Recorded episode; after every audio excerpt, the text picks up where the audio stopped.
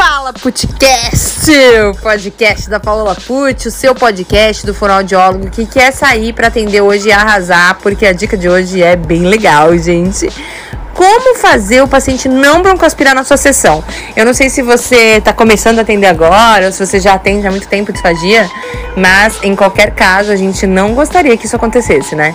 A gente está lá atendendo ou que a gente nunca viu o paciente estar tá numa avaliação e gostaria muito que esse paciente de repente, sei lá, achávamos na hora que ia ser bom para ele uh, um voluminho a mais, alguma coisa assim, e o paciente pá, broncoaspira, começa a passar muito mal, cianótico, emergência, SAMU, etc. Quem não tem medo disso, né? Até parece. Mas depois que você adquire bastante experiência atendendo sua dia, Uh, e conhecimento principalmente, e ouve esse podcast, você passa a não ter mais medo disso, sabe por quê? Porque quando a gente vai oferecer um aumento de volume, né, quando a gente vai fazer teste, a gente precisa lembrar que nós estamos testando o nosso paciente.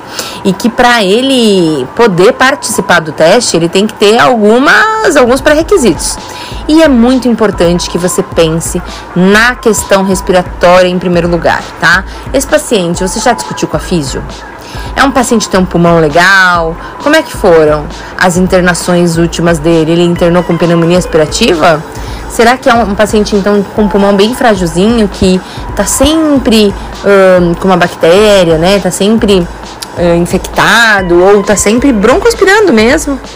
ou é um paciente que já tem um histórico respiratório ruim, né? É um caso de DPOC, é um caso de um paciente uh, de ELA, que é a dificuldade respiratória é a base do que você foi fazer, inclusive com esse paciente, né? Uh, isso é muito importante. Muito, muito, muito, muito, muito, muito.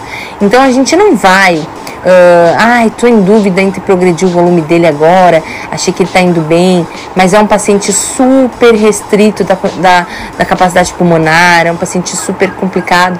Então, na dúvida, é, você vai estimular mais no patamar que ele está, na quantidade de volume que ele está, ou na consistência que ele está, para ter certeza que está na hora de mudar, né? Então, esse, esse feeling você vai tendo atendendo, claro, mas o que a gente não pode fazer é dar de louco, dar de louca, né? Assim, a gente olha que o paciente, cara, foi super bem, né? Tô aqui na avaliação, ele degustou aqui a colher suja, deglutiu, né? Fez pigarro, limpou em seguida, tá super consciente, orientado. Então eu acho que eu vou colocar uma colher mais um, maiorzinha para ele, vou colocar uma ponta de colher. E aí você acha porque você acha, entendeu? Porque ele foi bem no desempenho da deglutição, mas você não viu se ele é um paciente respiratório grave, né? Se de repente com um volume maior ele pode não se dar bem. É, ao contrário de alguns casos, por exemplo, em que o volume menor, você vê que o paciente nem atento fica, é, que, que não houve sensibilidade para perceber aquele voluminho que você colocou, aquela colher suja não fez muita diferença, fase antecipatória ainda está meio complicada. Se você colocasse um pouquinho mais de volume, talvez esse paciente se concentrasse melhor na sensorialidade intraoral, no vedamento labial e o desempenho poderia ser melhor. Então, essa, esse olhar clínico, ele vai depender muito também da condição clínica do seu paciente, né? Se ele tá bem do ponto de vista respiratório, é a principal dica que eu te falo.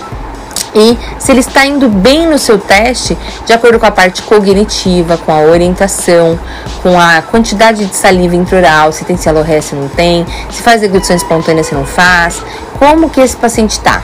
Como que ele tá, você que já faz terapia com o seu paciente e quer mudar a consistência? Será que ele está preparado? Como é que ele tem comido? Você assistiu algumas refeições? Você tem esse, esse hábito de assistir as refeições do seu paciente? Enfim, tudo isso precisa ser perguntado. E isso evita broncoaspiração no atendimento, sim, tá? Raciocínio clínico evita broncoaspiração no atendimento. Tenho certeza que você vai arrasar. Agora que você ouviu esse podcast aí, só para lembrar, né, da gente não deixar nosso paciente broncoaspirar na sessão. E fora da sessão também, ele ser bem orientado, ter um cuidador bem orientado. Isso depende da fonoaudiologia, isso depende de você. E a gente se vê no próximo episódio aqui do podcast. Eu quero te ver aqui semana que vem. Um beijo!